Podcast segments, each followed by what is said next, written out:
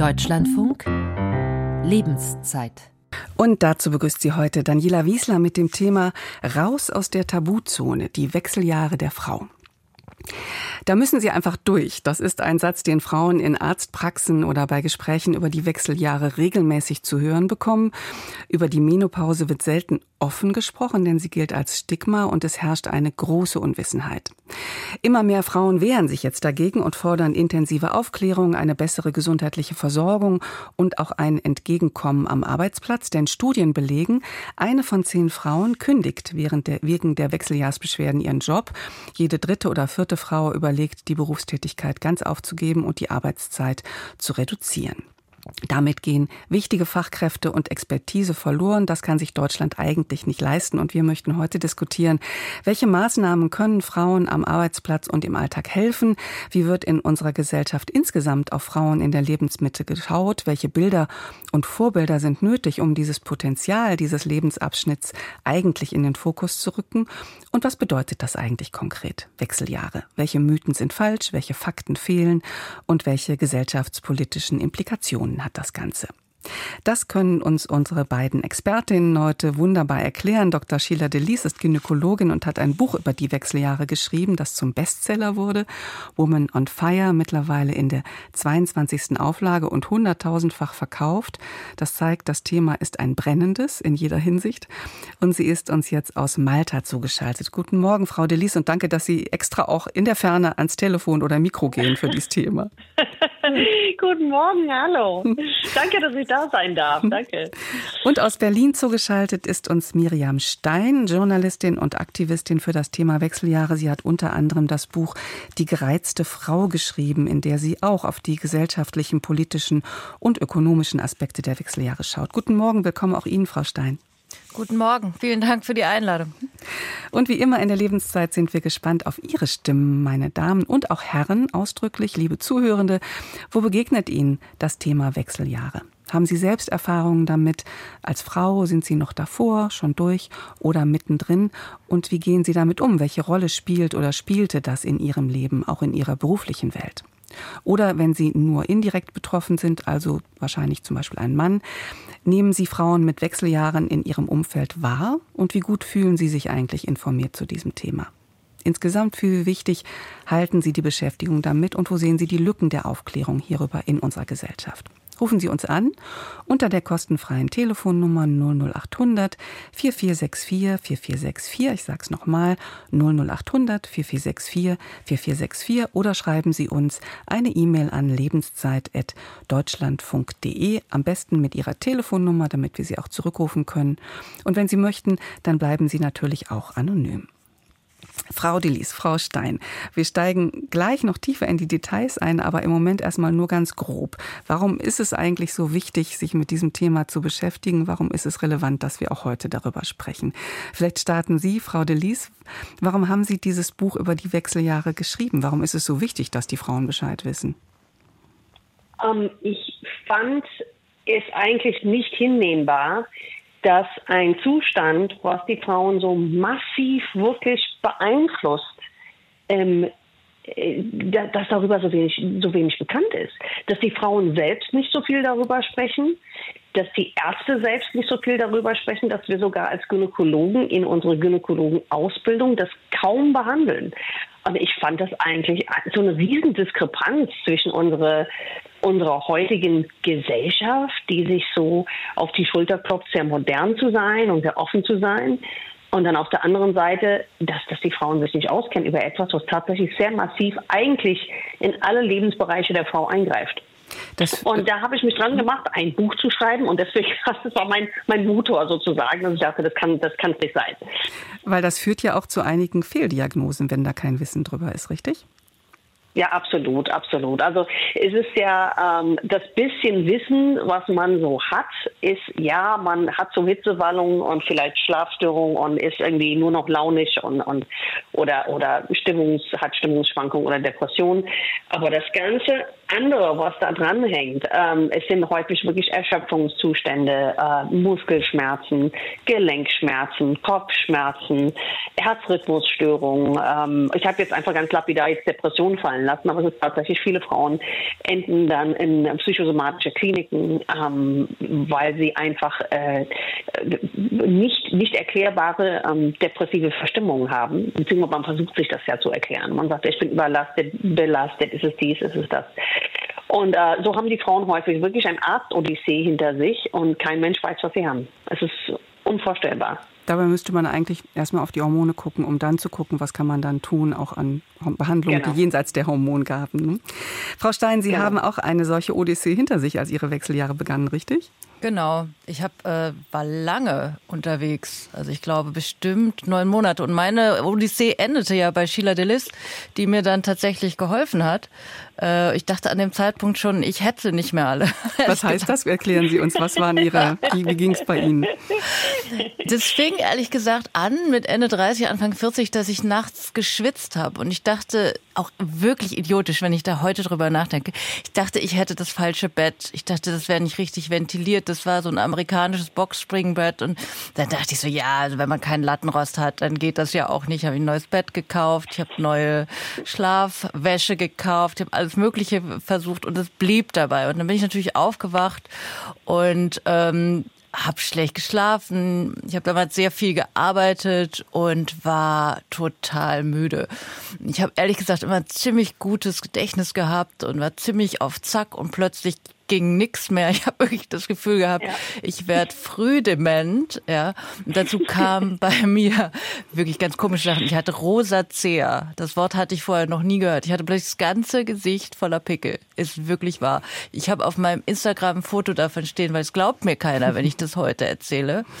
Und dann bin ich zum äh, Hautarzt gegangen und das kennen Sie ja vermutlich, dann ist man irgendwie, wartet man sechs Wochen auf so einen Termin und ich bekam vier unterschiedliche Antibiotika. Die habe ich dann alle genommen, dann ging es kurz weg, dann kam es, es war auf jeden Fall irrsinnig. Dann hatte ich Tinnitus, dann war, dann bin ich, äh, kam ich morgens nicht aus dem Bett, weil sich alles um mich gedreht hat. Dann war irgendwie, hatte ich sowas wie Reizdarm-ähnliche Symptome. Es war auf jeden Fall schlimm und ich las dann irgendwann Woman on Fire und dachte so, oh, das ist, glaube ich, das. Dann habe ich es gegoogelt, dann fiel ich über das äh, Wort Perimenopause und dann bin ich da halt so ein bisschen eingestiegen in all das, was Sheila gerade erzählt hat. Und dann dachte ich plötzlich, das kann doch nicht sein. Ich bin Journalistin, ich halte mich lebenslang für eine Feministin und ich wusste nichts. Ich dachte wirklich, allen Ernstes, die Wechseljahre sind was, dass man mit 57 hat, mit drei Hitzewallungen und danach habe ich Hurra keine Blutung mehr. Weil ich bin, ich, ich bin nicht so ein Freund von der monatlichen Blutung. Das war's. Und mehr wusste ich nicht, ja. Und ich las äh, Woman on Fire und ich war so verzweifelt zu dem Zeitpunkt, dass ich wirklich dachte, dass diese Sheila Delis ist die einzige, die mir helfen kann. Und dann habe ich, habe ich, habe ich eine E-Mail geschrieben an die Praxis und die wunderbare Praxisleitung die rief mich dann an und sagte, Frau Stein, ähm, wir haben einen Termin in sechs Monaten. Und ich so, okay, egal. Das, und ja. Zusätzlich zu dieser persönlichen Wichtigkeit, die ja ganz viele Frauen da draußen jetzt garantiert anspricht, noch mal kurz übergeordnet, bevor wir auch gleich noch mal in die Details gehen. Warum muss sich denn Ihrer Meinung nach auch unsere Gesellschaft mit diesem Thema beschäftigen? Man könnte jetzt sagen, gut, Wechseljahre ist ein Thema, das ist ein persönliches Thema, das geht viele Menschen an, viele Frauen an, aber da, ne, da können die dann selber mit umgehen. Aber warum ist das ein ganz wichtiges Thema auch gesellschaftlich? Welche Relevanz und Auswirkungen hat das auf die verschiedenen Bereiche der Gesellschaft? Ja, wir gehen ja mittlerweile davon aus, dass alle Menschen von den Wechseljahren betroffen sind. Alle. Die eine Hälfte mhm. direkt und die andere indirekt. Also dieses, es äh, betrifft nur ein paar Frauen, das äh, akzeptieren wir so nicht mehr, denn wirklich alle Frauen, alle, alle, alle werden irgendwann durch die Wechseljahre gehen. Es ist nicht gesagt, wie stark die Symptome sind, ob die so leiden wie ich, aber irgendwas wird eventuell auf sie zukommen. Das heißt, dass ihr gesamtes Umfeld, inklusive aller Männer, aller Männer auch davon betroffen ist. Ja. Das heißt, ich, ich denke immer, alle Hörer, Hörer die gerade zuhören, kennen eine Frau in den Wechseljahren. Ja, ob das die Kollegin ist, ob das die äh, eine Bekannte ist, ob das die eigene Partnerin ist, völlig irrelevant. Das heißt, was mhm. die Frau erlebt und wenn die so wie ich anderthalb Jahre denkt, sie wäre todkrank und keiner kann ihr helfen, dann hat das natürlich Auswirkungen. Die zweite Auswirkung, das hatten Sie ja in der Einleitung gesagt, Frau Wiesler, ist natürlich äh, die berufliche, weil wir haben einen historischen Fachkräftemangel und ähm, es Frauen, wir brauchen die Frauen als Expertin in der Arbeitswelt. Und die Frauen brauchen das ehrlich gesagt auch, weil natürlich am Ende der Geschichte lauert diese immense Altersarmut, die, wie wir wissen, weiblich ist in Deutschland, weil einfach 70 Prozent aller Frauen in Deutschland ohnehin in Teilzeit arbeiten. Das heißt, wenn in den Wechseljahren dann noch Probleme dazukommen und vielleicht die Stunden noch weiter runtergefahren werden. Oder was auch dazu kommt, was jetzt Studien rausgefunden haben, ist, dass Frauen Beförderungen nicht mehr annehmen, weil sie das Gefühl haben, sie schaffen das nicht mehr. Und das kann ich total gut nachvollziehen, ehrlich gesagt. Und das ist fatal. Und man überlegt sich, ich, ich glaube, in der, in der Berliner ähm, Verwaltung fehlen an die 6000 Fachkräfte. Und ich kann mir einfach nicht vorstellen, dass sie wirklich in der Lage sind, auf äh, wirklich gut ausgebildete und erfahrene Fachkräfte, Frauen in ihren 50ern verzichten zu können. Hm. Und das Wissen über die Fakten rund ums Thema Wechseljahre ist gering, haben Sie gerade schon gesagt. Das hat auch die Umfrage meiner Kollegin Claudia Hennen gezeigt zur Frage, was wissen Sie eigentlich über die Wechseljahre? Und bei dieser Frage, so hat es meine Kollegin beschrieben, sind viele Befragte auch erstmal wirklich körperlich zurückgeschreckt. Also es ist ein Tabuthema. Wir hören mal rein, was die Menschen gesagt haben. Also ich kann nichts dazu sagen, weil ich noch nicht in den Wechseljahren bin und mich das auch nicht betrifft und auch nicht mein Umfeld gerade. Hitzewallungen, aber mehr weiß man eigentlich nicht darüber. Es ist einfach ein Umbruch, es ist eine neue Zeit. Ich würde sagen, man unterhält sich in der Frauengruppe darüber, wenn man sich vertraut, aber ich würde es jetzt nicht auf den Tisch bringen, wenn ich mit Bekannten ins Restaurant gehen würde. Ich glaube, man weiß erstaunlich wenig darüber, nicht nur ich. Ich weiß aber, dass die Frauen sehr darunter leiden können. Und ich glaube auch, dass viele Ärzte nicht gut aufklären können, nicht helfen können. Das ist ganz furchtbar. Mir ist immer warm, ich schwitze, Haare nass. Fürchterlich. Muss ich mit leben. Hormone und alles möchte ich nicht. Ich sage mal, was kommt, geht auch wieder. Meine Frau ist auch schon älter, aber die war davon betroffen. Dann ist man natürlich selber auch mit drin. Na, da muss man Rücksicht nehmen auf bestimmte Sachen, wenn die Laune nicht da ist, wenn die Hormone schwanken, wenn die Reaktionen mal ganz anders sind, wie man sich so vorstellt. Bei uns sitzen genug Frauen im Alter, die jetzt reinkommen und nervig und stressig werden und Hitzewallungen haben, nicht mal alles trinken können. Und wir merken das auch langsam. Männer kriegen es anders. ich habe nur gute Erfahrungen gemacht, weil ich direkt damals ein neues Medikament genommen habe. Da habe ich bestimmt 20, 25 Jahre genommen. Und dann habe ich ein Pflaster genommen. Also man sollte schon auch den Ärzten vertrauen. Und nicht immer so, nein, das gab es früher nicht. Also ich bin bestens damit gefahren. Hitzewallungen als Symptom Nummer eins. Und äh, wenn die Frauen, Zitat, nervig und stressig sind, das wird mit Wechseljahren assoziiert. Frau de Lies, es gibt ja einige Mythen über die Wechseljahre, mit denen wollen wir auch heute ein bisschen aufräumen. Wir haben schon gehört, Sie haben beide schon erzählt, was auch noch Merkmale der Wechseljahre sein können. Ähm, wir haben am Anfang auch die Frau gehört, die sagte, sie muss sich damit nicht beschäftigen, sie ist ja noch nicht drin. Das wäre ein anderer Mythos. Wechseljahre fangen erst an, wenn die Hitzewallungen starten. Tatsächlich ist die Menopause Menopause ein ganz irreführender Begriff, weil er so temporär punktuell wirkt. In Wirklichkeit machen die Wechseljahre einen großen Teil des weiblichen Lebens aus, richtig? Ja, absolut. Ähm, eigentlich fast 50 Prozent des weiblichen Lebens aus, äh, also Lebensjahres, wenn man äh, es schafft, so lange zu leben. Ähm, es ist also eins der größten Mythen ist ja schon mal, dass man ähm, regelmäßig die Periode hat, dann nie irgendwas merkt, so lalalala, alles ist gut, die letzte Periode hat und dann fangen die Hitzewallungen an, wenn man denn Symptome hat. Tatsächlich ist es so, dass das eher so ein sehr langsamer Übergang ist von der fruchtbaren zur nicht fruchtbaren Phase und das Ganze kann zehn Jahre dauern. Das kann Ende 30 beginnen. Das ist keine Seltenheit. Ja, dass man regelmäßig die Periode hat und dennoch schon Probleme hat oder ersten Beschwerden, die sich heranschleichen. Und das wissen auch ganz viele Ärzte nicht. Wie viele Patientinnen höre ich, die, die gehen zum Frauenarzt und der Frauenarzt sagt ihnen, nein, das kann ja gar nicht sein, dass sie in den Wechseljahren sind, weil sie ja noch die Periode regelmäßig haben. Also das ist schon mal ganz fatal. Da haben wir schon mal einen zeitlichen Raum, der, wie gesagt, bis zehn Jahre dauern kann, wo Frauen wie Miriam rumrennen und denken, ich verliere den Verstand. Irgendwas, irgendwas grundsätzlich stimmt nicht mit mir und keiner versteht, was ich habe. Das ist schon mal heftig. Ein zweiter großer Mythos, den ich auch für wirklich ähm, bedenklich halte, ist diese Vorstellung, ja, ich habe so ein paar Jahre Beschwerden und dann bin ich durch und hinterher bin ich genauso wie vorher. Ja, und das ist ja auch nicht so. Es ist ja nicht wie ein Kopfschmerzen, was ich irgendwie, naja, halte ich aus, bis sie von alleine wieder weggehen und dann ist alles wieder gut, sondern danach ist alles anders. Also wenn ich nicht gut schlafe, werde ich wahrscheinlich viele, viele, viele Jahre nicht mehr gut schlafen. Wenn ich überhaupt wieder anfange, normal zu schlafen, wenn ich inkontinent werde in den Wechseljahren, geht diese Inkontinenz äh, nach der letzten Periode nicht weg sondern die wird im Gegenteil noch schlimmer und schlimmer und schlimmer bis zum Lebensende. Ähm, und, und, das sind solche Dinge, die ich finde, die extrem wichtig sind, ja, dass man in der Bevölkerung aufklärt. Hm, das heißt, wir haben die, ne, die Prämenopause, wenn man eigentlich noch gar nicht damit rechnet. Die Perimenopause Richtig. ist sozusagen das, was wir unter Wechseljahre kennen. Und dann gibt es noch ja. die Postmenopause. Also es ist ein langer, genau. langer Zeitraum. Frau Stein. Soll ich äh, die Begriffe, Entschuldigung, soll ich die Begriffe ganz kurz erklären oder meinen Sie das? Ähm, gerne, ganz kurz, das, gerne. Das versteht jeder. Mhm. Ich muss das sagen, ganz kurz. Also die Prämenopause bezeichnet tatsächlich, äh, also Prämenopause, Perimenopause und Postmenopause gehen alle ineinander über. Ja, das ist sozusagen wie, wie ein Farbverlauf, ja, von, von keine Ahnung, äh, rosa zu lila, keine Ahnung, kann man sich so ein bisschen vorstellen. Ähm, in der Prämenopause hat man äh, ganz normal die Periode, alles ganz normal. Man hat noch durchaus noch einen Eisprung, ja, man kann auch schwanger werden, aber man merkt, der Zyklus verändert sich, beziehungsweise die, zum Beispiel der PMS verändert sich. Irgendwas fängt an, sich zu verändern, ganz, ganz dezent, ganz leise.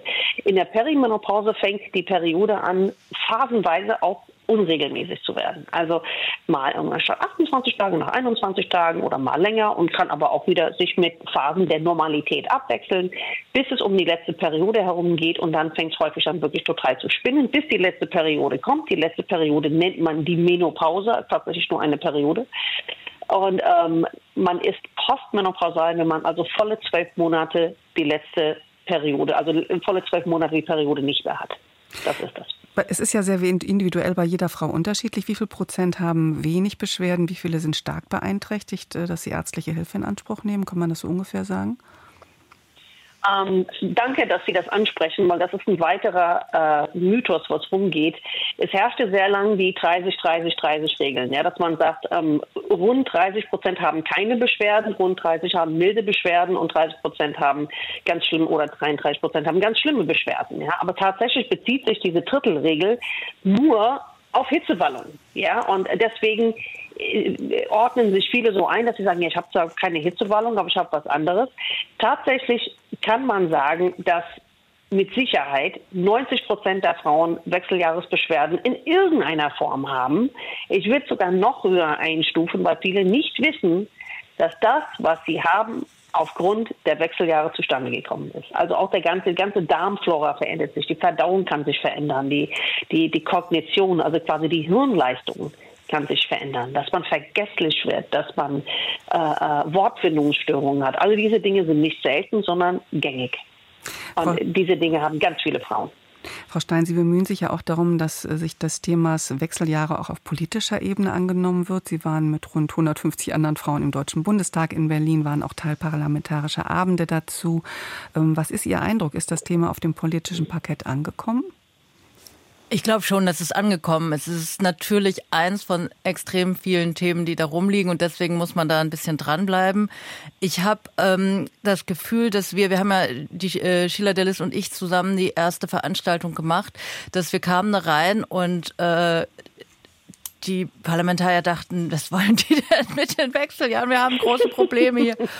Und ähm, das Schöne war eigentlich, dass äh, schon auf jeden Fall zu Ende des zweiten parlamentarischen Abends relativ klar war, dass eben die äh, sowohl das persönliche Leiden jeder Frau und äh, wir zählen im Augenblick etwa neun Millionen Frauen in Deutschland in den Wechseljahren. Wir sind weltweit bei im Augenblick circa neun 180 Millionen Frauen in dem Alter und 2030 werden es eine Milliarde sein. Das heißt, es sind einfach wahnsinnig viele Frauen. Und das persönliche Leid addiert auf all diese Frauen sollte eigentlich ausreichen, dass die Politik was macht. Weil, was wir nämlich vorher ehrlich gesagt auch nicht wussten, ist, dass Frauengesundheit nicht überhaupt nicht auf der Präventionsliste des deutschen äh, Bundesgesundheitsministeriums steht. Da steht Jugendgesundheit richtigerweise, da steht Männergesundheit richtigerweise, nur keine Frauengesundheit. Und das kann ja nicht sein. Und das sind ja nicht nur die Wechseljahre, sondern auch Endometriose, sondern auch Zysten. Das heißt, alles, was nicht mit dem Geburtsmechanismus zu tun hat, wenn ich das jetzt mal so bös sagen darf, wird einfach politisch, gesundheitspolitisch gar nicht berücksichtigt. Und das an sich ist eine, ein mittelgroßer Skandal, wie wir finden. Und das Interessante ist, dass wenn man mit Politikerinnen und Politikern darüber spricht, dann gucken die einen ganz betroffen an, weil sie natürlich selber feststellen, wie absurd das ist. Und ähm, jetzt wäre es erstmal eine Priorität, das zu ändern, dass die Frauengesundheit und Mädchengesundheit mal an sich da steht als Präventionsmaßnahme und dann natürlich äh, die Wechseljahre zum Beispiel auch ähm, am Arbeitsplatz, dass man vielleicht den ähm, den Arbeitgebern steuerliche Erleichterungen anbietet, wenn sie Frauen im Arbeitsleben halten. Mhm. Oder vielleicht sogar, wenn sie Frauen rekrutieren, die die Kapazitäten haben, mehr zu arbeiten. Und ich meine, wir sprechen so viel über Fachkräftemangel, wir sprechen über äh, künstliche Intelligenzen und über gezielte Migration. All das ist richtig, verstehen Sie mich nicht falsch. Aber keiner redet darüber, dass man ja auch Frauen rekrutieren könnte, die eben in der zweiten Lebenshälfte sind, die Kapazitäten haben, weil die Kinder aus dem Haus sind und äh, die wahrscheinlich mit relativ wenig Umschulung in bestimmten äh, Zweigen, wie zum Beispiel der Verwaltung, ähm, quer einsteigen könnten. Hm. Ja. Und das sehen die schon, die PolitikerInnen. Wir machen gleich an dieser Stelle weiter. Raus aus der Tabuzone, die Wechseljahre der Frau. Welche Erfahrungen haben Sie damit, meine Damen und Herren, persönlich oder auch in Ihrem Umfeld? Wie geht's Ihnen, wenn Sie sich selbst in der Lebensmitte befinden? Oder wie haben Sie das auch vielleicht rückblickend erlebt? Welche Unterstützung, welche Informationen hätten Sie sich gewünscht? Und für wie rele relevant halten Sie das für unsere Gesellschaft? Erzählen Sie uns gerne auch anonym unter der kostenfreien Telefonnummer 00800 4464 4464. Ich sage es nochmal 00800 4464 4464 oder mailen Sie an lebenszeit.deutschlandfunk.de, am besten auch mit Ihrer Telefonnummer, damit wir Sie zurückrufen können.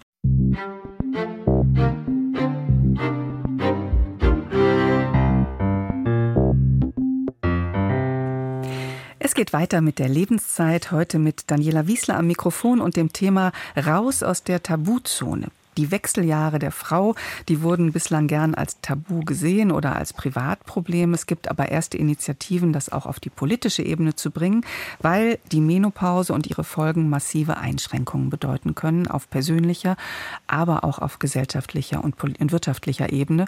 Und Frauen werden damit oft alleingelassen. Über all das möchte ich weiter sprechen mit der Frauenärztin und Autorin Dr. Sheila Delis, mit der Journalistin und Autorin Miriam Stein und mit Ihnen, meine Damen und Herren. Welches Bild haben Sie von Frauen in den Wechseljahren oder welche Erfahrungen haben Sie selbst mit der Menopause und den Reaktionen aus Ihrem Umfeld und der Arbeitswelt? Rufen Sie uns an unter der kostenfreien Telefonnummer 00800 4464 4464 00800 4464 4464 oder schicken Sie eine E-Mail an lebenszeit.deutschlandfunk.de. Wenn Ihnen das lieber ist, bleiben Sie natürlich auch anonym. Und uns angerufen hat Afra Wollein auf, vom Bodensee. Guten Morgen, Frau Wollein. Ja, guten Morgen, hallo. Was sind Ihre Erfahrungen mit den Wechseljahren? Ja, also ich gehöre zu den äh, wenigen doch, aber doch ähm, ja äh, benannten Frauen, die ihre Arbeitsstelle äh, aufgegeben haben wegen der Wechseljahre. Bei mir war das so, dass ich ähm, ja lange Jahre schon äh, Symptome hatte, Muskelschmerzen, immer wieder Schwindelgefühle, äh, Schlafstörungen und ich habe als Krankenschwester in einer Dialyse gearbeitet und ähm, ja mit den Schichtdiensten habe ich das mit den Schlafproblemen sehr heftig gemerkt. Aber für mich am einschränkendsten waren die Schweißausbrüche, mhm. weil ich wirklich also eigentlich 24 Stunden jede Stunde mindestens einmal richtig geschwitzt habe und das ging auch in der Nacht so. Bin dann teilweise nicht mehr eingeschlafen, wusste dann, ich muss in der Früh um fünf auf, äh, konnte nicht mehr. Also irgendwann war ich am Ende nach vier Jahren, äh, die ich mich durchgekämpft habe, auch versucht habe, mit allen möglichen Mitteln ähm, das zu lindern. Das hat alles nicht so funktioniert, wie es sollte. Ähm, habe ich dann meinen Arbeitgeber gefragt, dass ich, ob ich reduzieren kann meine Arbeitszeit und ich wollte von drei Arbeitstagen in der Woche auf zwei reduzieren und ähm, es wurde mir nicht gestattet. Äh, ich bin da an eine Wand gelaufen, sowohl mein Chef als auch mein Teamleiter haben da den Block äh, gemacht und haben gesagt, das geht nicht aus verschiedensten Gründen. Ich habe dann auch gesagt, arbeitsrechtlich müsste das möglich sein. Ähm, wusste aber, dass ich, wenn ich das durchkämpfen will, müsse ich jetzt da irgendwie vor Gericht gehen. Mhm. Und das ist ja das, genau das, was ich überhaupt nicht wollte, eine Zunahme von Stress, sondern ich wollte Reduzierung. Äh, der Arbeitgeber hat gesagt, ich soll doch mal richtig Urlaub machen. Und ich habe ihm gesagt, ja, in den Urlaub nehme ich meine Symptome mit. Es ist ja nicht so, dass ich dann in den Urlaub fahre und alles ist gut mhm. und ich kann mich erholen und dann komme ich wieder und bin gut ausgeruht, sondern ähm, es sollte ein, ein, eine insgesamt Verbesserung für mich ergeben, dadurch, dass ich nur noch zweimal äh, in die Arbeit muss und das ist nicht gelungen. Das heißt, das heißt, wenn ich Sie richtig ganz kurz, äh, wenn ich Sie richtig verstehe, dann hat, haben Ihre, Ihre beiden Chefs gar nicht verstanden im Grunde, was das ist, die Wechseljahre, genau. ne? oder? Genau. Mhm. Ich, ich habe das versucht, sehr deutlich zu schildern auch und immer wieder, was das bedeutet eben auch. Ähm, es ist nicht, es ist nicht angekommen. Es ist, äh, ja, es ist eigentlich fast lächerlich gemacht worden. So auf die Art, ja, damit müssen doch andere Frauen auch leben und es gibt doch auch andere hier im Team, die das machen und die, die durchkommen. Ähm, wieso jetzt sie? Mhm. Und ich habe einfach gemerkt, ja, äh, mich, mich bringt es ans Ende meiner Kraft und ähm, ich muss was für mich tun. Ich habe äh, gekündigt von mir aus dann und habe auch dann erstmal überlegt, ob ich irgendwo anders einsteige, was natürlich eigentlich in dem Beruf fast ein Ding der Unmöglichkeit ist, mit einem Zweitagespensum irgendwo neu anzufangen. Also ich habe dann aufgehört, als Krankenschwester zu arbeiten und bin seitdem auch nicht mehr wieder eingestiegen. Hm. So. Und gerade gerade Pflegekräfte werden ja verzweifelt gesucht eigentlich. Genau, das mhm. war auch für mich also ein, wirklich ein, ein schwieriger Punkt erstmal, das zu klären ähm, dass ich sozusagen meine Arbeitskraft da jetzt nicht mehr mit einbringe. Und das war in Zeiten der Pandemie noch, äh, 2021, wo ich ausgestiegen bin. Und äh, es war mir wirklich elend zumute. Ich habe noch dazu meinen Beruf auch gern gemacht. Ich war eine gute Dialyseschwester meiner Meinung nach und mhm. hab, äh, ja, war da gut drin. Und ich habe wirklich gedacht, das kann doch nicht wahr sein, dass die, ich, die mich jetzt vor diese Entscheidung stellen, ähm, ja, äh, schaue ich nach mir oder äh, äh, ja, kämpfe ich mich da irgendwie durch? Und ich habe dann gesagt, ja, ich, ich schaue jetzt nach mir, weil Danke sagt mir keiner, wenn ich am Ende bin. Was, was, was, hätte, Ihnen, was hätte Ihnen geholfen?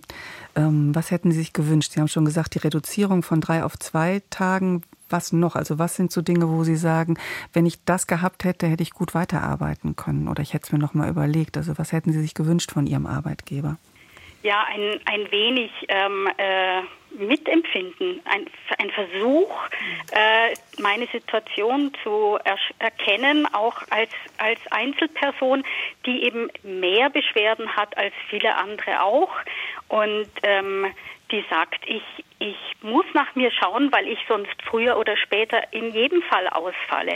Ich bin ja dann, ja, ich bin ja dann krank, wenn ich, wenn ich äh, bestimmte Sachen einfach nicht mehr leisten kann. Und ich war dann auch wirklich, also sehr angeschlagen immer wieder, wenn man dann schlaflose Nächte hat und in der Klar, Früh dann kann man sich ja nicht muss, konzentrieren. Dann ist man auch, auch mhm. nicht mehr äh, in dem Sinne verantwortlich, also ja, man kann die Verantwortung, die man übernehmen muss, nur noch schlecht tragen. Mhm. Und das ist dann immer ein Zwiespalt. Und mhm.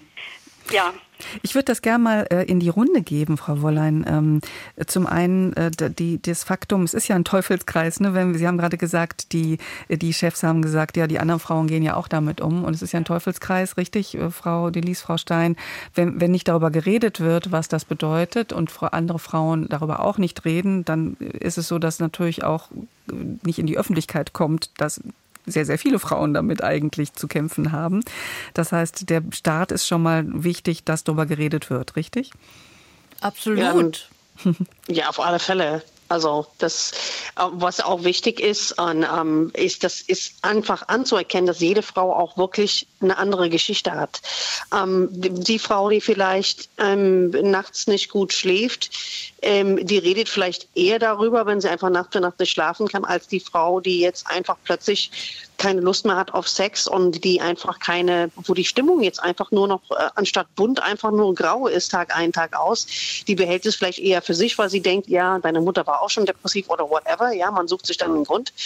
Und ähm, aber wenn man das nicht weiß, ja, das, das ist die Sache. Und eigentlich ähm, müssen alle Frauen oder sollten alle Frauen da offener mit umgehen, einfach um die anderen auch zu unterstützen. Und ich finde auch, ähm, nur ganz kurz, ähm, was, was wichtig ist, ist, oder was hier auch bezeichnend ist, ist, dass man sieht, dass die Arbeitgeber, dass die Schuld bei ihr, mach doch einfach mal Urlaub, ja, und du bist nicht belastbar. Das ist so die Message, die rauskommt, ja, was furchtbar ist. Frau Stein, die Rolle des Arbeitgebers ist eine wichtige.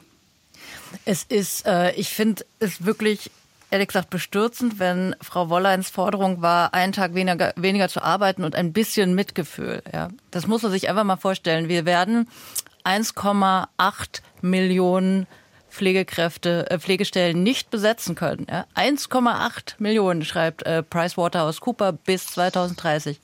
Und äh, jemand, der seinen Job gerne macht und gut macht, bekommt keine Chance, weil sie einen Tag weniger arbeiten möchte und ein bisschen Mitgefühl haben will.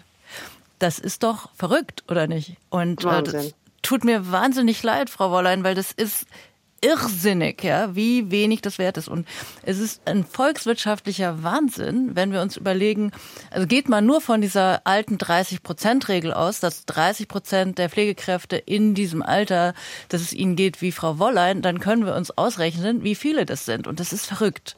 Also das heißt, die Betriebe müssen umdenken. Vielen Dank, Frau Wollein, dass Sie angerufen haben. Ähm, es gibt Initiativen, um die Arbeitskraft der Frauen zu erhalten und sie in der Phase der Wechseljahre zu unterstützen. Einige wenige Unternehmen sind dabei, so der Softwarekonzern SAP. Und in Mannheim bin ich jetzt verbunden mit der Arbeitsmedizinerin und Allgemeinärztin Dr. Lea Scheid. Sie ist Betriebsärztin im Gesundheitsmanagement bei SAP, kennt sich also aus mit den betriebswirtschaftlichen Hintergründen auch und führt die Beratungs- und Aufklärung Aufklärungsgespräche mit betroffenen Mitarbeiterinnen. Guten Morgen, Frau Scheid. Guten Morgen. Vielen herzlichen Dank für die freundliche Einleitung, Frau Wiesler. Ich freue mich sehr, da zu sein. Wann und warum haben Sie bei SAP dieses Thema Wechseljahre entdeckt?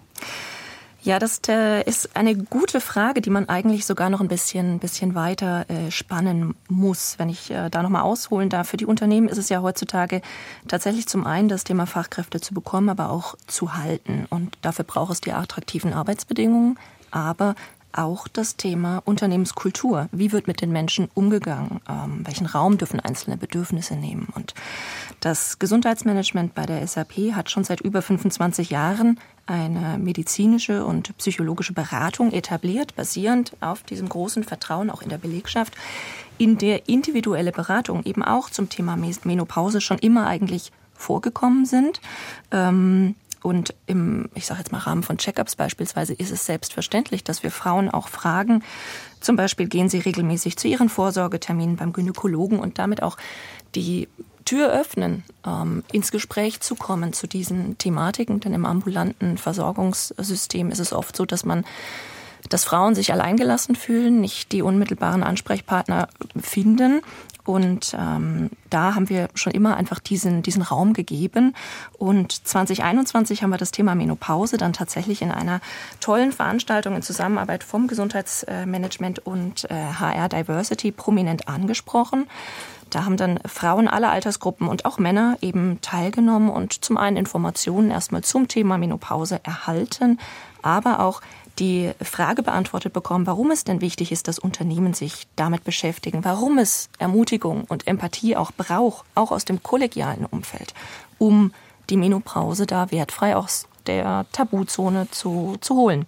Und das war eben der Startschuss für eine Kampagne bei uns, die nennt sich Spot Life. Die setzt das Augenmerk auf die Lebensphasen der Belegschaft und thematisiert dort typische Themen. Es geht also nicht nur um Menopause, sondern auch zum Beispiel um die Monatsblutung oder äh, Themen Krebs und Vorsorge, Männergesundheit ähm, oder häusliche Gewalt. Und all diese Themen haben dann eben Schnittstellen auch, in denen die Mitarbeitenden sich, sich angesprochen fühlen. Und wir sehen einfach, dass das unfassbar wichtig ist, diesen Raum zu geben. Denn wir haben es eben schon gehört, Frauen im Alter der Menopause stellen die am schnellsten wachsende Gruppe der Erwerbsbevölkerung dar. Und äh, Frau Stein hatte da schon einige Zahlen auch, auch angesprochen. Und der Job spielt eben eine ganz entscheidende Rolle in dieser Lebensmittelmitte. Was haben Sie konkret eingeführt? Also klar, Sie haben gesagt, ne, Sie haben Informationsveranstaltungen gemacht erstmal. Sie haben diesen Raum gegeben darüber, dass Menschen auch sich informieren können. Was gab es noch an Einführungen oder Änderungen, um Mitarbeiterinnen in den Wechseljahren konkrete Unterstützung zu geben?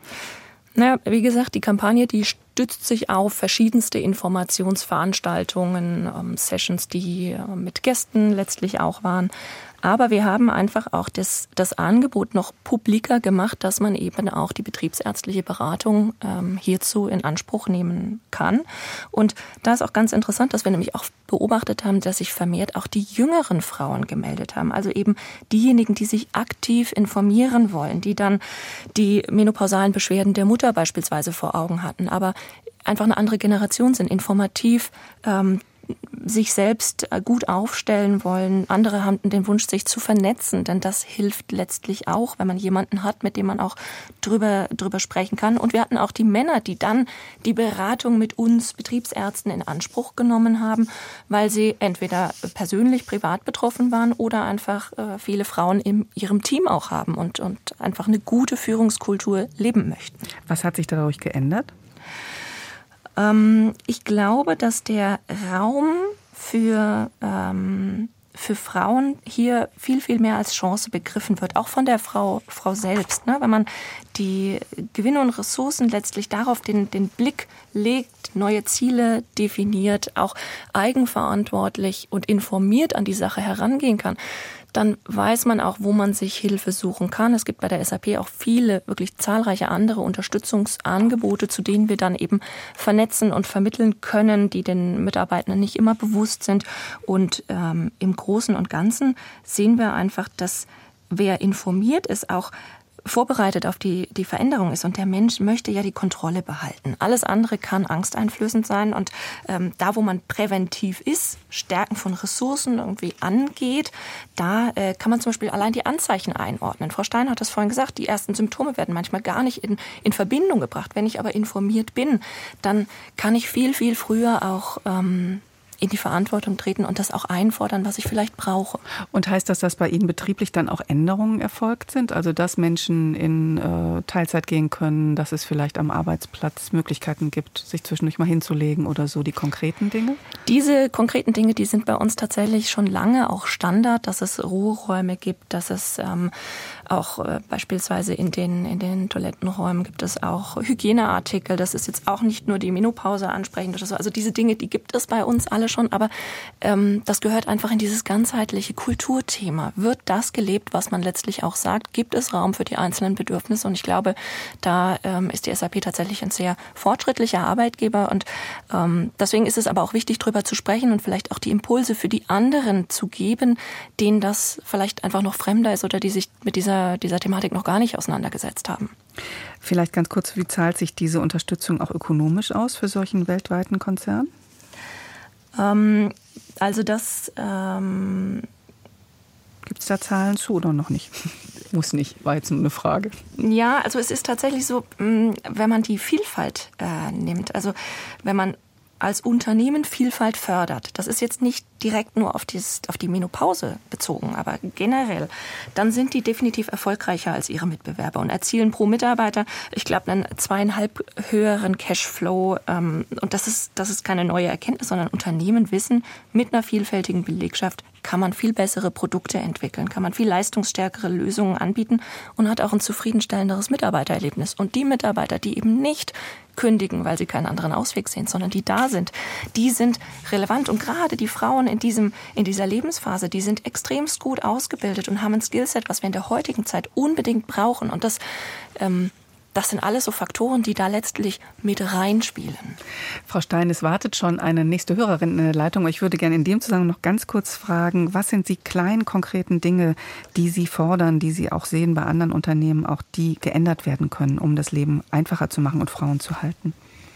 Das äh, Erste und Wichtigste hat Frau Scheid ja gerade erzählt, eigentlich Aufklärung und Gespräch, dass man überhaupt das Thema so platziert, dass die Mitarbeiterinnen sich trauen, mit ihren Vorgesetzten darüber zu sprechen und die Vorgesetzten auch entsprechend reagieren können. Und dann gibt es ähm, eigentlich ganz schön in Deutschland ein Vorbild, das ist die Rückenprävention. Mit einem Attest vom Arzt können Sie bei den meisten Konzernen mittlerweile zur Rückenprävention Stehtische und ergonomisches Material beantragen. Und dazu könnte man wunderbar analog zum Beispiel gute Ventilatoren äh, an Frauen in den Wechseljahren weitergeben. Man kann äh, Teams schulen und sagen, wie reagiere ich, wenn meine Kollegin ähm, eine Hitzewallung im, ähm, im Vortrag hat. Aber ganz wichtig ist zum Beispiel auch, dass man vielleicht die behindertengerechten Toiletten für Frauen öffnet, weil, und das ist wirklich gerade in der Perimenopause, glaube ich, relativ häufiges äh, Symptom, Sheila, dass man Starkblutungen bekommt. Äh, wirklich schlimm. Richtig. Es ist echt eklig. Also Entschuldigung, wenn ich da ähm, ähm, im Radio am Vormittag so grafisch werde, aber es ist krass. Und natürlich haben die Frauen keine Lust, ähm, so in, durch die Betriebstoilette zu laufen mit, mit äh, schlimmstenfalls blutigen Fingern. Und deswegen ist es ist ganz klein. Einfach sagen, ihr könnt auch die behindertengerechten Toiletten benutzen und dann ist da ein Waschbecken direkt neben der Toilette und kein Mensch muss das mitkriegen. Und das sind so ganz, ganz kleine Dinge, die man machen kann. Ein bisschen mhm. Mitgefühl. Oder, oder eben auch Dinge wie, wenn es Berufskleidung gibt, dass es da mehrere Garnituren gibt oder so. Ne? Genau, dass sie atmungsaktiv ja. sind und sowas. Kleine Sachen und eben, das ist halt wichtig für eben nicht nicht Büroarbeit, dass man vielleicht gleitende Arbeitszeiten hat und ein bisschen flexibel ist. Wir haben, ähm, es gibt Statistiken darüber, dass Unternehmen, die das anbieten, weniger Fehltage haben, weil mhm. alleine die Tatsache, dass die Angebote da sind, reichen häufig schon aus. Und vielleicht noch eine ganz kleine Sache äh, zum Volkswirtschaftlichen, um, um die Zahlen mal zu sagen. Es gab eine, eine ähm, Kalkulation äh, aus den USA, äh, aus der Mayo Klinik in diesem Jahr. Ähm, 1,8 Milliarden US-Dollar verliert die US-Wirtschaft jedes Jahr. 1,8 Milliarden US-Dollar. Das wow. ist viel Geld. Frau Schütte wartet schon in der Leitung. Guten Morgen, Frau Schütte. Schön, dass ja. Sie angerufen haben. Morgen. Sie hören mich, ne? Wir hören Sie gut. Ja, okay. Ja, ich wollte mal sagen, mir hat, äh, was die Hörerin vorher äh, gesagt hat, die ihren Job aufgegeben hat, das hat mir sehr zu denken gegeben. Weil ich war eigentlich eine von den Frauen, die fand, ach, das schaffe ich doch alleine und da soll man nicht so viel von machen. Es gibt ja auch Frauen, die haben ihre Regel und legen sich zwei Tage ins Bett. So bin ich nicht. Ähm, ich, hatte, äh, ich war ökonomisch unabhängig, hatte einen guten Job, ein ausgefülltes Leben und dann hat mich, äh, ja, haben mich die Wechseljahre kalt erwischt, kann man mal so sagen, im wahrsten Sinne des Wortes, weil ich hatte keine äh, Hitzewallung. Ich hatte immer niedrigen Blutdruck und fand, wenn es mal ein bisschen wärmer im Körper wird, das fand ich gar nicht so schlecht. Aber ich habe dann schleichend eben Schlafstörungen bekommen und das ist fand ich subjektiv für mich das Allerschlimmste, weil man dann einfach auch nicht mehr leistungsfähig ist. Mhm. Man ist ständig müde, man ist unkonzentriert. Ich konnte mir vieles nicht mehr merken und, äh, und habe dann selber, mein Selbstbild wurde so angekratzt davon. Und äh, ja, dann habe ich mich gequält und habe Zähne zusammenbeißen und durch und ähm, habe mich wirklich bestimmt zwei, drei Jahre lang richtig gequält, bis ich dann eigentlich so weit war zu sagen, ich brauche Hilfe. Und habe meine Frauenärztin dann massiv eingebunden und die hat gesagt, jetzt ist Schluss, du nimmst Hormone. Mhm. Ich wollte eigentlich immer keine Hormone nehmen. Ich dachte, natürlich muss das alles gehen, ist ja auch ein natürlicher Vorgang. Und ich muss sagen, die Hormone haben mir dann wunderbar geholfen, weil meine Frauenärztin hat mich dann nach und nach eingestellt und ich konnte dann die Zeit besser ähm, durchstehen so. Ne? Und ähm, es war ja auch so, also die Schlafstörung war das eine, aber auch zum Beispiel diese Ge Gefühlsschwankungen so im privaten Bereich. Ich war alleinerziehende Mutter und ich fühlte mich auf einmal wie in der Pubertät. ich kriegte Wutanfälle über irgendwas, was mir aus der Hand gefallen war und äh, mein Umfeld hat so ein bisschen äh, mit dem Kopf geschüttelt. Ähm, äh, ich habe es nicht aktiv eingefordert und auch nicht zusammengebracht damit, dass es die Wechseljahre, dass es so ein breites Spektrum an Symptomen sein kann. Wie war das? Hat sehr lange ja. gedauert, bis ich dann, bis ich das kapiert habe. Und äh, dann wollte ich noch einen Aspekt sagen. Ähm, es ist natürlich schon so, glaube ich, dass äh, in der ähm, äh, in den Wechseljahren äh, wir Frauen uns damit auseinandersetzen müssen, dass das Alter vor der Tür steht. Mhm. Äh, das muss ja überhaupt nicht Schlimmes sein. Ich bin jetzt 75, aber ähm, äh, und kann jetzt zu meinem Alter stehen. Aber es hat sehr lange gedauert, diese Vorstellung, ich bin nicht mehr fruchtbar, ich werde jetzt alt. Mhm. Und, ähm, ähm, und dann zu sehen, dass das ja nicht was Negatives sein muss, sondern dass wir unsere Lebensbedingungen, unseren Arbeitsprozess, auch unseren Lebensrhythmus eigentlich darauf einstellen müssen allmählich. Wie war das für Sie ganz kurz noch, ähm, ja. die, dieser Moment oder die, diese, diese, diese, diese Entwicklung zu erkennen, das ist äh, A, keine Krankheit, ne? oder mhm. erstmal zu begreifen, ja. es ist etwas, was, was mit, einer, mit einer Veränderung des Körpers, mit einer natürlichen Veränderung des Körpers einhergeht. War das erleichternd? In dem Moment, wo Sie das begriffen haben, okay, das ist, ist, ist Menopause, das ist was ganz Normales und nichts, wofür ich, also wo ich Angst haben muss, ich hätte irgendeine unheilbare Krankheit oder so. Ja, ja. ja. Ich meine, ich war relativ aufgeklärt, in Anführungszeichen. Ich äh, hätte alle Informationen haben können. Ich habe mich einfach, ich habe es auch verdrängt. Mhm. Und als die Verdrängung zu Ende war und ich mir klar gemacht habe, ich muss jetzt auch handeln äh, und äh, mir Unterstützung suchen über die Frauenärztin, die mich sehr gut betreut hat, dann äh, äh, von da an war es wirklich erleichternd, dass ich dazu stehen konnte. Hm. Und jetzt auch die nächste Lebensphase gut gestalten konnten. Ja, also nach, und nach. Ähm, ich meine, ich hatte einen anstrengenden Arbeitsplatz. Da, da, äh, da hatte ich zwar auch Unterstützung, aber ich habe es dann auch nicht groß thematisiert, äh, sondern äh, habe es dann aber dann über die, über die ärztliche Betreuung hingekriegt, damit klarzukommen. Sagen Sie noch mal ganz kurz in einem Satz, weil die Nachrichten schon dreuen. Ja. Was ist das, wo Sie jetzt sagen, das ist auch schön daran, wenn die Menopause vorbei ist oder in dieser nächsten Lebensphase? Was ist das? Was ist das Schöne? Was ist das Schöne an den Wechseljahren? Ja, es ist dann schön, wenn wir uns eingestehen, dass wir einen anderen Lebensrhythmus kriegen, äh, bekommen müssen und uns dem stellen müssen, dass es nicht mehr alles so schnell und so äh, rucki zucki geht, wie es vielleicht die 20, 30 Jahre vorher gegangen ist. Und was ist das Positive? Ja, das Positive ist dann, dass ich jetzt genießen kann, dass ich mehr Zeit habe und diese Zeit also auch einfach äh, passieren lassen kann. Ich muss es nicht mehr eilig haben. Vielen herzlichen Dank, Frau Schütte, dass Sie angerufen haben. Okay. Ähm, wir reden gleich weiter über das Thema raus aus der Tabuzone, die Wechseljahre der Frauen. Die werden uns noch bis 11.30 Uhr hier in der Lebenszeit beschäftigen. Und uns interessieren Ihre Erfahrungen, Gedanken, Beobachtungen dazu. Erzählen Sie ganz einfach und kostenfrei unter der Telefonnummer 00800 4464 4464. Ich sage es nochmal, 00800 4464 4464 oder schicken Sie uns eine E-Mail an lebenszeit.deutschlandfunk.de. Deutschlandfunk Lebenszeit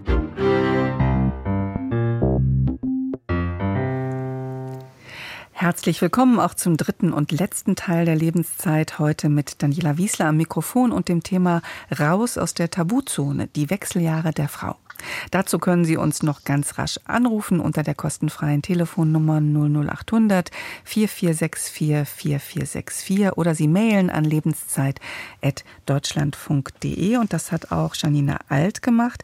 Sie schreibt, ähm, was ich mir persönlich wünsche, ist, dass wir Frauen ernst genommen werden, auch von den Ärzten und nicht mit irgendwelchen Diagnosen oder Mittelchen ruhig gestellt werden und auch, dass die Arbeitgeber uns entgegenkommen und man nicht auf Ablehnung stößt und es weiterhin nicht ausgesprochen werden darf. Denn einen Satz kann bzw. möchte ich nicht mehr hören, da müssen Sie durch. Und wir haben noch eine anonyme Hörerin, die schreibt oder die erzählt hat, sie fühlt sich nicht gesehen oder gehört, sie ist mittendrin in den Wechseljahren, sie fühlt sich überhaupt nicht gut aufgehoben und ihre Frauenärztin, selbst die Frauenärztin hat ihre Beschwerden nicht wirklich ernst genommen. Sie findet es wichtig, dass das Thema in der Öffentlichkeit thematisiert wird. Am Telefon ist jetzt Stefan Weiz aus Bremerförde. Guten Morgen, Herr Weiz. Guten Morgen.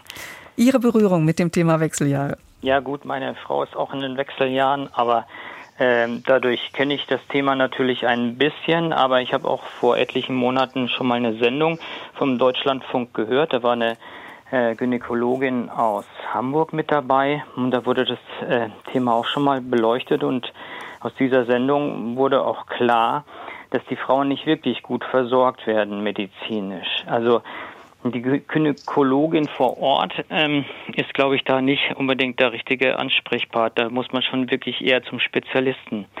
Und äh, ja, ich weiß nicht, mich, mich ärgert das richtig, dass ähm, Frauen einfach da nicht so gut versorgt werden. Das war ihr, ihr, ihr Impuls quasi anzurufen, dass Sie das, dass Sie das ärgerlich finden, oder? Mhm. Ja, ähm, das fängt ja auch schon dabei an, dass zum Beispiel Medikamente im Gesundheitssystem oder auch in der Produktion, die werden ja vornehmlich für Männer auch produziert und an Männern getestet und die Frauen bleiben da außen vor. Und das, ich finde einfach die Versorgung äh, für Frauen wirklich extrem schlecht. Und wir haben ein paritätisches äh, Gesundheitssystem, da zahlen alle ein. Und da kann es nicht sein, dass die Hälfte der Bundesbürger irgendwie schlechter behandelt wird. Das ist jetzt die Steilvorlage für Frau Delis. Frau Delis. ja, das ist ähm, tatsächlich so. Ähm, da hat Herr Weiz auch tatsächlich recht. Ähm, ein, ein, großes Problem ist tatsächlich auch, dass die Wechseljahre keine große Stellungnahme haben bei, bei den Ärzten, ähm, aber auch die Ärzte, die willens sind, werden auch eigentlich von, von ihren eigenen kassenärztlichen Vereinigungen da nicht, nicht gut unterstützt. Also beispielsweise sind die, ist die Hormontherapie ähm, wird ähm, nicht extrabudgetär ähm, ähm, vergütet. Das bedeutet, man hat kaum ähm, beziehungsweise das Gespräch zur Hormontherapie, überhaupt zu den Wechseljahren. Ähm, man bekommt ähm, 15 Euro noch was pro Quartal, pro Patient, einmal für ein Gespräch und das war's. Und das reicht ja nicht, um eine Patientin richtig aufzuklären über die Wechseljahre. Das ist erstmal das Problem. Das heißt, die Kollegen, auch wenn sie wollen, ähm, haben nicht viele Möglichkeiten, sich wirklich intensiv um die Frauen zu kümmern. Hinzu kommt, dass die kassenpflichtige Hormone, wenn sie die denn verschreiben wollen, ähm, sehr, sehr schnell das Budget sprengen. Ja, man hat ein Medikamentenbudget, wenn man ein Kassenarzt ist und da bekommt man auch sofort Probleme von seiner kassenärztlichen Vereinigung. Also es wird auch noch denen, die mitspielen wollen, das Spiel vermiest, ja, hm. von den Ärzten. Das ist ganz, ganz übel. Ähm, das ist ein Teil des Problems auch, dass man die, dass das von der von von oben her die gesundheitlichen Strukturen die Kollegen nicht unterstützen. Herr Weiz, ähm, Sie haben gerade gesagt, Ihre Frau ist auch in den Wechseljahren. Ähm, wie, wie, wie gehen Sie damit um? Wie, wo können Sie sie unterstützen und äh, was, was, wie beeinträchtigt oder wie, wie, wie beeinflusst das Ihr Leben auch?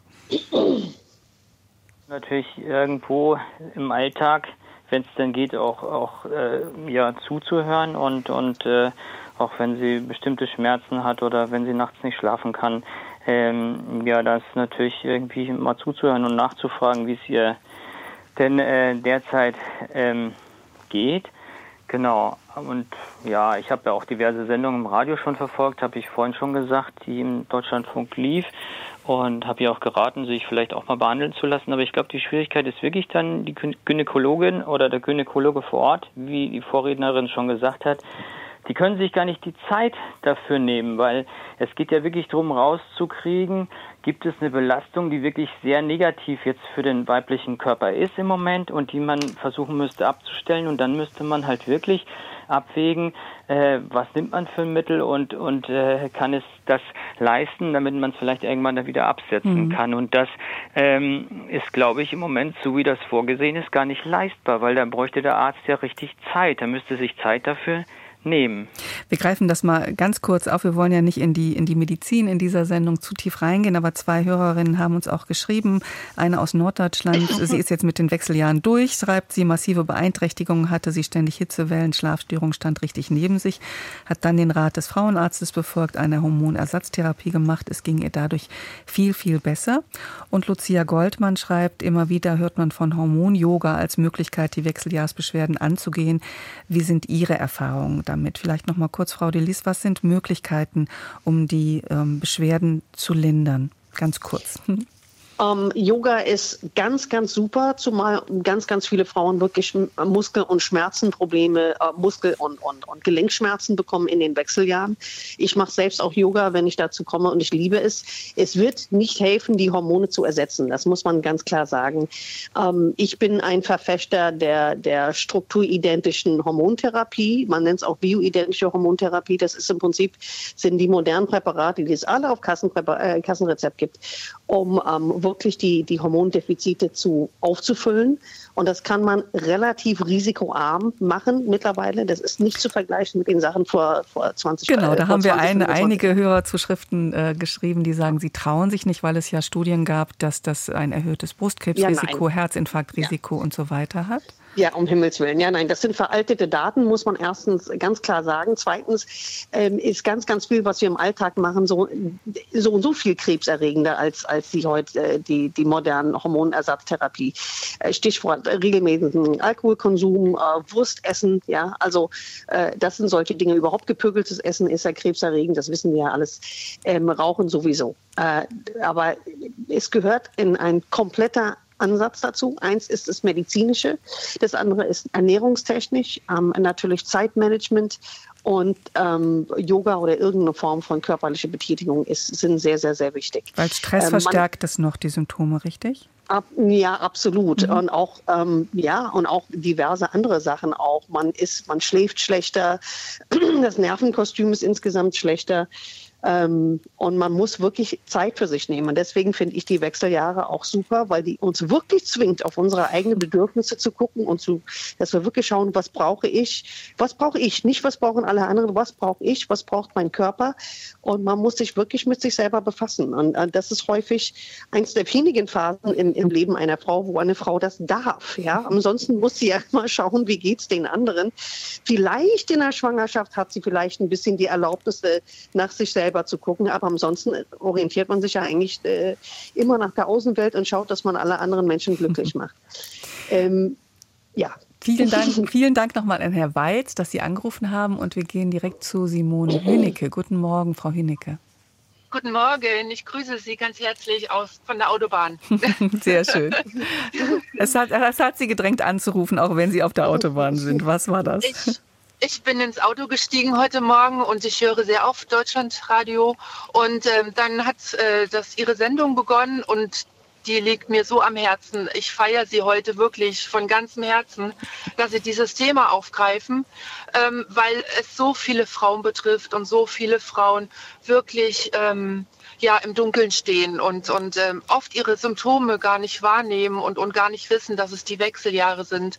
Mich hat es damals vor ungefähr fünf Jahren selber betroffen, ähm, akut mit, mit einer schlaflosen Nacht und aus einer schlaflosen Nacht sind ähm, hintereinander fünf schlaflose Nächte geworden. Ich war wie ein Zombie, ich wusste gar nicht, was los ist und bin zu meinem, zu meinem Allgemeinmediziner, der hat mir Antidepressiva verschrieben.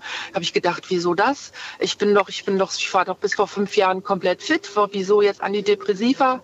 Dann bin ich zu meiner Gynäkologin. Die hat mir auch nicht nicht weitergeholfen und hat mich auch nicht auf die Idee gebracht, das könnten die Wechseljahre sein. Also ich ich bin da so, wie gesagt, von, von heute auf morgen reingeraten und habe mich dann auch sehr intensiv mit dem Thema beschäftigt, bis ich nach zwei Wochen dachte, oh Gott, ich bin in den Wechseljahren, irgendwie muss, muss das sein. Und was hat und, Ihnen ähm, geholfen? Mhm. Und mir hat geholfen, also ich, ähm, ich habe eine Physiotherapiepraxis und wir machen auch nebenbei, ähm, haben wir uns spezialisiert so auf Ayurvedic-Medizin. Ich habe mich dann auch alternativ mit Ayurveda-Medizinerinnen ähm, unterhalten und ähm, habe auch aus, aus diesem Weg so ähm, oder, oder von, von, von dieser Seite Hilfe bekommen, um erstmal meinen Körper kennenzulernen. Was ist bei mir da jetzt aus der Balance geraten? Das ist ja wie, wie ähm, die Ärztin schon sagte, bei jeder Frau total unterschiedlich. Manche schwitzen, andere haben äh, Muskelschmerzen oder Depressionen. Und erstmal zu gucken, was ist denn jetzt bei mir los und was kann ich ausgleichen? Mit dem Yoga zum Beispiel ähm, praktiziere ich auch bei mir in der Praxis. Das hilft sehr. Hm, prima. Das heißt, Ihr, ja. Ihr Appell ist auf jeden Fall mehr Aufklärung, mehr Fortbildung für Ärzte und Ärztinnen. Also, mhm würde würd, würd ich mir wünschen. Ich bekomme oft Frauen, die so um die 50 sind oder so Ende 40 mit, mit äh, körperlichen Symptomen, Problemen, äh, Gelenke, muskulär. Und ähm, oft spreche ich dann dieses Thema an und, und, und äh, sage, haben Sie schon mal drüber nachgedacht mit den Wechseljahren? Einige wollen gar nichts von wissen und sagen, ah, das hat ja was mit dem Alter zu tun, ne? Wie, wie vorhin äh, die Dame so, so, so richtig gesagt hatte, ja, das, das heißt ja, ich bin jetzt alt und mhm. da, da blocken auch viele Frauen und ähm, aber viele sind auch ganz offen und sagen, wow, ja, erzählen, erzählen Sie mal. Und ja, da, da können wir, da kann ich schon gut helfen, so ein bisschen, so in diese, so ein bisschen Aufklärung und, und was kann man machen. Erstmal diese Wahrnehmung und auch ähm, dieses, ich sag mal, dieses, dieses Wort entschärfen, ja. Hm. Vielen herzlichen Dank, dass Sie angerufen haben, Frau Hinnecke. Sehr gerne. Alles Gute weiter Ihnen. Ich würde gerne noch zwei äh, Hörerinnen zitieren. Christa Schneider hat angerufen oder hat geschrieben, meine Erfahrungen sind, dass ich ab Mitte 40 einfach nicht mehr schlafen konnte und Schweißausbrüche mittlerer Art hatte. Mir war sofort klar, dass da die Hormone eine Rolle spielen und die Wechseljahre eine Rolle spielen. Dass die jungen Frauen oder sogar Gynäkologinnen darüber nichts wissen, finde ich merkwürdig, weil mir das sofort klar war, obwohl ich in den 50ern geboren bin. Die Schlaflosigkeit war wegen eines anstrengenden Berufslebens am schlimmsten. Ich war jahrzehntelang ständig erschöpft. Die Leistungsfähigkeit ist deutlich eingeschränkt. Die Einnahme von Hormonen wollte ich nicht wegen Krebsgefahr, habe ich aber nicht, ich habe nicht eingesehen, nur um leistungsfähiger zu sein, Hormone zu bekommen. Ähm, ich finde es extrem wichtig, dass unsere Gesellschaft sich da mal damit abfindet, dass Menschen älter werden und Energie schwindet. Pausenlos, leistungshoch bis ins Grab, das scheint mir das Wunschbild unserer Gesellschaft, besonders wegen des Fachkräftemangels. Ich finde das Altern auch toll, man macht neue Erfahrungen und kann auch mal sagen, so bis hierhin Leistung immer top, jetzt ist Pause oder sogar Ende vom Leistungsdenken, raus aus dem Konkurrenzkarussell. Eine positive Einstellung zum Älterwerden finde ich jedenfalls auch wichtig, um weniger darunter zu leiden. Und noch eine zweite Hörerin passend dazu. Ich kann der Menopause fast nur Positives abgewinnen. Ich war glücklich, als ich mit 48 meine letzte Menstruation hatte und hatte auch so gut wie keine Symptome der Wechseljahre. Im Gegenteil, ich bin viel gelassener und entspannter. Früher, hatte ich alle vier Wochen eine für alle Beteiligten nervige Aggressionsphase. Dennoch, die Menopause ist wie ein Stigma. Es ist im Allgemeinen kein, Thema, denn man befürchtet als Frau nicht mehr so richtig dazuzugehören.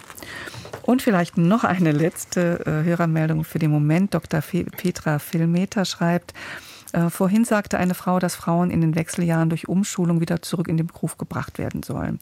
Das ist meiner Meinung nach sexistisch, weil es suggeriert, dass Frauen ab einem bestimmten Alter nicht mehr arbeiten, wenig arbeiten oder nur niedrig qualifizierte Berufe ausüben. Zum anderen ist es nicht der einzig mögliche Ansatz. Frauen können, sofern sie erstens richtig informiert sind und zweitens ernst genommen werden, von vornherein besser und länger am Arbeitsleben teilnehmen. Ähm, ein großer Teil von Frauen reduziert die Arbeitszeit, weicht einer Beförderung aus, will lieber nicht so viel Verantwortung, weil die Symptome der Wechseljahre sie in die Knie zwingen, mit womöglich pubertierenden Kids an der Seite, Brain Fog, Gelenkschmerzen, Müdigkeit, Herzstolpern sind diese Belastungen nicht gut zu bewältigen das sieht sich ja auch vieles auf das, was Frau Schütte gerade gesagt hatte, ne? dass die Zeit der Menopause in eine Phase des Lebens fällt mit vielen Veränderungen im Leben der meisten Frauen zusammen. Ähm, das heißt, dieses Bild von Frauen in der Lebensmitte wird oft gesagt, dass die Frauen einfach unsichtbar werden. Frau Stein, ähm, Menopause-Aktivistinnen kämpfen ja auch für ein neues Bild der Wechseljahre unter dem Titel Times Up. Es reicht. Ne? Die reiche Frau wird in der Kategorie des Mangels beschrieben. Männer reifen attraktiv wie guter Wein. Frauen kommen in die 50er und welken. Ähm, Sie sind ja auch Kulturchefin der deutschsprachigen Ausgabe von Harper's Bazaar, Hochglanzmagazin, in dem geht es um Schönheit, Mode, Jugendlichkeit. War, war, bin waren, nicht mehr. Waren Sie? ähm, welche Chance hat in so einem Umfeld das Thema Wechseljahre? Also wie könnte das Thema Frauen in der Lebensmitte interessanter, realistischer in die Gesellschaft kommen? Ich glaube, dass es tatsächlich ganz wichtig ist, dass wir anfangen darüber zu reden und dass man sich darüber klar wird, dass man selber älter wird und nicht nur wir, sondern echt viele Menschen in unserer Gesellschaft. Und dass man sich so ein bisschen fragt, warum stresst das so viele Leute? Wir haben jetzt so viel gehört über Frauen, die ähm, gerne älter werden, die äh, freier und entspannter werden. Ich finde es eigentlich auch toll, weil letztendlich ohne die Wechseljahre hätte ich Sheila Delis nicht kennengelernt und das wäre äh, ein wahnsinniger äh, Verlust mal äh, für, für mein Leben gewesen. Und überhaupt, dass Frauen zusammenstehen können, darüber sprechen. Ich finde es unheimlich verbindend. Es ist wahnsinnig schwierig, dieses Leistungsbewusstsein mit den Wechseljahren in Zusammenhang zu bringen, weil was wir ja nicht wollen, ist, dass die Frauen mehr leisten, um zu leisten. Wir wollen, dass die Frauen arbeiten, die arbeiten wollen und dass die eventuell auch arbeiten müssen, um ihren Lebensunterhalt zu bestreiten genau. und zwar auch im Alter, auch wenn sie alt werden. Und das genau. ist eben jede Frau, die sich leisten kann, weniger zu arbeiten, weil sie eben so viel zu tun hat in der sogenannten Rush Hour des Lebens, super, feiere ich, finde ich total gut. Aber es ist eben nicht für jede so. Und es ist, wenn man auf seinen Rentenbescheid äh, äh, guckt, wenn man in Teilzeit arbeitet, das kann teilweise wirklich sehr prekär werden. Und deswegen finde ich, muss man da unterscheiden, was eben nicht gewollt ist, ist, dass man um jeden Preis leistet, sondern dass man sich ganz realistisch äh, hinsetzt und überlegt, was will ich denn noch? Ja, und das ist das, was vielleicht ähm, das Schöne ist am Altern oder das, was wir verändern können. Dass irgendjemand sagte vorhin, das ist, sie fühlt sich wie in der Pubertät und es ist die zweite Pubertät. Und ich sage immer, dann denkt doch mal darüber nach, was ihr in eurer zweiten Lebenshälfte gerne noch machen möchtet. Mit dem gleichen Leichtsinn, ja, den man in der ersten Pubertät hatte, dass man genauso über sich fantasiert wie mit 15, ja. Ich wollte irgendwie, ich wollte berühmt werden, Kriegsreporterin werden und sonst was. Ist ja alles nicht eingetreten, aber es ist was anderes eingetreten, ja, was ganz toll ist und ich hätte gerne ein Haus im Süden. Ich würde gerne lange arbeiten. Ich wünsche mir eine lange Karriere zum Beispiel. Nicht um zu leisten, sondern weil ich äh, so viele Pläne habe. Ja, ich würde so gerne so viele Sachen machen. Das reicht gar nicht in die Sendung rein. Und äh, diesen Wahnsinn sich zu erlauben und zu gestatten, nämlich genau dann, wenn es ruhiger wird, wenn eben die äh, Rush Hour des Lebens ein bisschen nachlässt, was sie dann hoffentlich irgendwann tut. Das würde ich mir wünschen und dass man einfach sieht, wir werden so viel älter, ja, und die Lebenserwartung ist so viel höher und es kann sein, dass wir einfach noch viel länger leben als über 80. Und äh, interessanterweise das Rentenalter von 65 hat sich seit 100 Jahren nicht verändert. Die Lebenserwartung war aber in den Jahren, als die Bundesrepublik gegründet wurde, 68 Jahre. Das heißt, es waren genau drei Jahre äh, RentnerInnen-Dasein geplant und danach war es Lebensende. Jetzt werden wir äh, äh, 83 Jahre, das heißt, wir sind fast 75 25, nee, 23 Jahre in Rente. Und äh, das ist einfach eine super lange Zeit. Und ich würde mir wünschen, dass man sich äh, gestattet, Pläne zu machen und mhm. Wünsche zu haben. Frau de Lies, ergänzend dazu, ähm, dass der Untertitel Ihres Buches ist ja alles über die fabelhaften Wechseljahre. Was ist so fabelhaft an den Wechseljahren? Also ähm, ist es wie Miriam sagte, äh, man hat ähm, nicht nur ähm, in der zweiten Lebenshälfte oft ganz viel vor, sondern ich erlebe das auch ganz oft, dass viele Frauen so eine Art Erwachen haben und wirklich sagen, ähm, ich habe bis jetzt ähm, so gelebt. Ich habe, keine Ahnung, Beruf X ausgeübt, aber jetzt will ich eigentlich was vollkommen anderes machen. Jetzt will ich ähm, Hundefriseur werden. Oder jetzt will ich, ja, ja, oder jetzt will ich Klavier lernen und, und irgendwie Konzerte geben, hobbymäßig. Keine Ahnung. Und ähm, das erlebe ich total oft, dass Frauen wieder in ihre Kraft reinkommen. Und ich sage ganz gerne, es ist ja so ein bisschen so, wenn wir in die Pubertät reinkommen, dass unsere Persönlichkeit manchmal so ein bisschen, ähm, oder dass wir so als Person so ein bisschen durchgeschüttelt werden und oft nicht mehr wissen, wer wir sind, was wollen wir, ähm, Selbstbewusstseinsprobleme haben, Selbstzweifel haben. Und oft ist es so, mit Mitte 40 stabilisiert sich das wieder und unser Selbstbewusstsein kommt wieder. Und wir kommen in unsere Kraft hinein und wir werden eigentlich die Frauen, die wir schon immer sein wollten. Und das finde ich sehr cool. Und deswegen ist es so wichtig, sich um sich selbst zu kümmern in dieser Zeit, damit man die Kraft hat, nicht unbedingt zu leisten für den Chef, sondern dass man für sich selber was leisten kann und sagen kann, das will ich jetzt. Ich werde jetzt Geld sparen und werde jetzt ein Jahr lang nur Kreuz, äh, äh, Kreuzfahrten machen, keine Ahnung, ja, oder werden, werden mir 20 Hunde zulegen. Und dafür brauchen wir Kraft. Das ist das ja. Deswegen ist es wichtig. Wir sind schon ganz auf der Zielgeraden der Sendung leider. Ich würde gerne noch mal ganz kurz Frau Scheid fragen über den Tellerrand gucken international. Sie sind ja auch viel im Austausch mit anderen Betriebsärztinnen bei SAP auf der ganzen Welt, haben viel Erfahrung mit internationalen Mitarbeiterinnen. Gibt es kulturelle Unterschiede beim Umgang mit den Wechseljahren bei den Frauen selbst, aber vor allem auch in unterschiedlichen Ländern der Welt? Wer hat da international die Nase vorn? Ähm, absolut. Also der Kulturkreis, in dem wir aufwachsen oder leben, prägt uns natürlich ganz massiv und das The Themen um den weiblichen Körper und auch damit verbundene Symptome ähm, werden in manchen Kulturen tatsächlich wirklich als sehr, sehr privat angesehen und darüber wird schlichtweg nicht gesprochen. Und ähm, umso schwerer fällt es natürlich, sich zu öffnen, entweder in den Strukturen oder beispielsweise, wir haben ja auch bei uns in Deutschland viele Kollegen und Kolleginnen, die aus dem Ausland kommen, ein paar Jahre in Deutschland arbeiten. Für die ist es dann auch ein ungewohntes Umfeld. Und wenn man aber weiß, dass irgendwo über dieses Thema auch geredet wird, dass das im Unternehmen jetzt in unserem Falle auch einen Raum hat, dann ist eben die Brücke auch geschlagen, dass sich diejenigen auch Hilfe suchen oder, oder einfach mal beraten lassen und man individuell auf die Thematik schauen kann. Vielleicht ganz kurz in der letzten Minute noch, welches Land hat da die Nase vorn im Umgang mit Wechseljahren? Vielleicht an Sie drei. Großbritannien ist, glaube ich, ganz weit vorn, richtig? Ja, würde ja, ich sagen. Ja, würde Großbritannien, sagen. ja. Was USA macht ganz gute Fortschritte, aber Großbritannien finde ich ist im Moment ein Vorbild. Was machen die? Die haben äh, zum Beispiel Gesetze, beide. Also der, in UK ist es durch, im Menopause Bill und in USA gibt es einen äh, Entwurf, wo im Grunde alles, was wir heute bes äh, besprochen haben, einmal drinsteht. Ähm, und sowas wäre natürlich hierzulande auch ganz wichtig. Und es gibt auch Fernsehsendungen, die Frauen in Menopausen im Mittelpunkt haben und so weiter und so fort, richtig? Und ehrlich gesagt Boulevardmedien, ja, ja und die das tatsächlich ja. ganz gut machen, anders als vielleicht deutsche Qualitätsmedien. Und äh, dass man sich daran traut. Ja, man muss ja auch viele Frauen erreichen. Noch eine aller, allerletzte äh, Mail, die ich gerne vorlesen möchte von Julia Schneewind. Sie schreibt, äh, Women on Women of Fire hat meine Ehe gerettet. Wenn ich und mein Mann nicht endlich verstanden hätten, was mit mir los ist, wäre unsere Beziehung womöglich gescheitert. Viele Ärzte, auch meine Frauenärztin, haben überhaupt nicht erkannt, was mein Problem war. Das, was sie beschreiben, gibt es nicht. Erst durch meine tolle Ärztin und den Einsatz von Hormonen konnte ich wieder zurechtkommen. Ich bin jetzt 46. Das Thema begleitet mich unerkannt seit sechs Jahren. Ich wusste nichts über die Wechseljahre, außer dann bleibt die Regel aus, du hast Hitzewallungen und danach bist du verblüht. Ich rede ganz offensiv und bewusst mit vielen Frauen, Freundinnen, Kolleginnen, Kontakten im Beruf über das Thema. Auch mit jungen Frauen, Frauen in meinem Alter sind total erleichtert, wenn ich das Thema anspreche. Endlich verstehe ich, endlich kann ich darüber sprechen.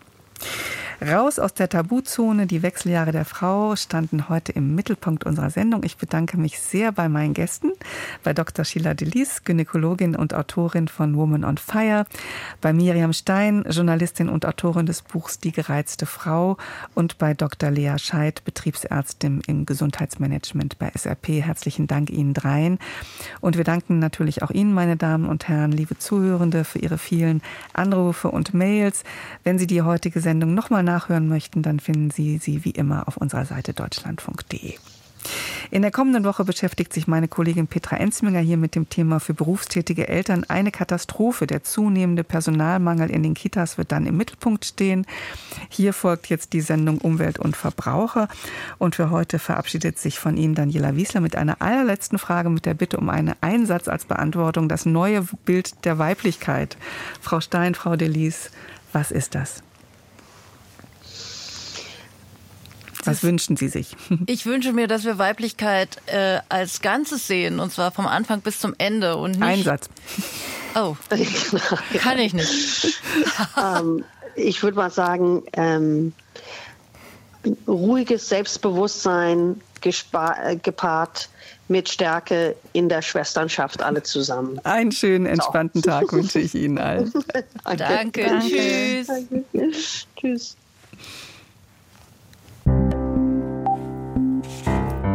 Deutschlandfunk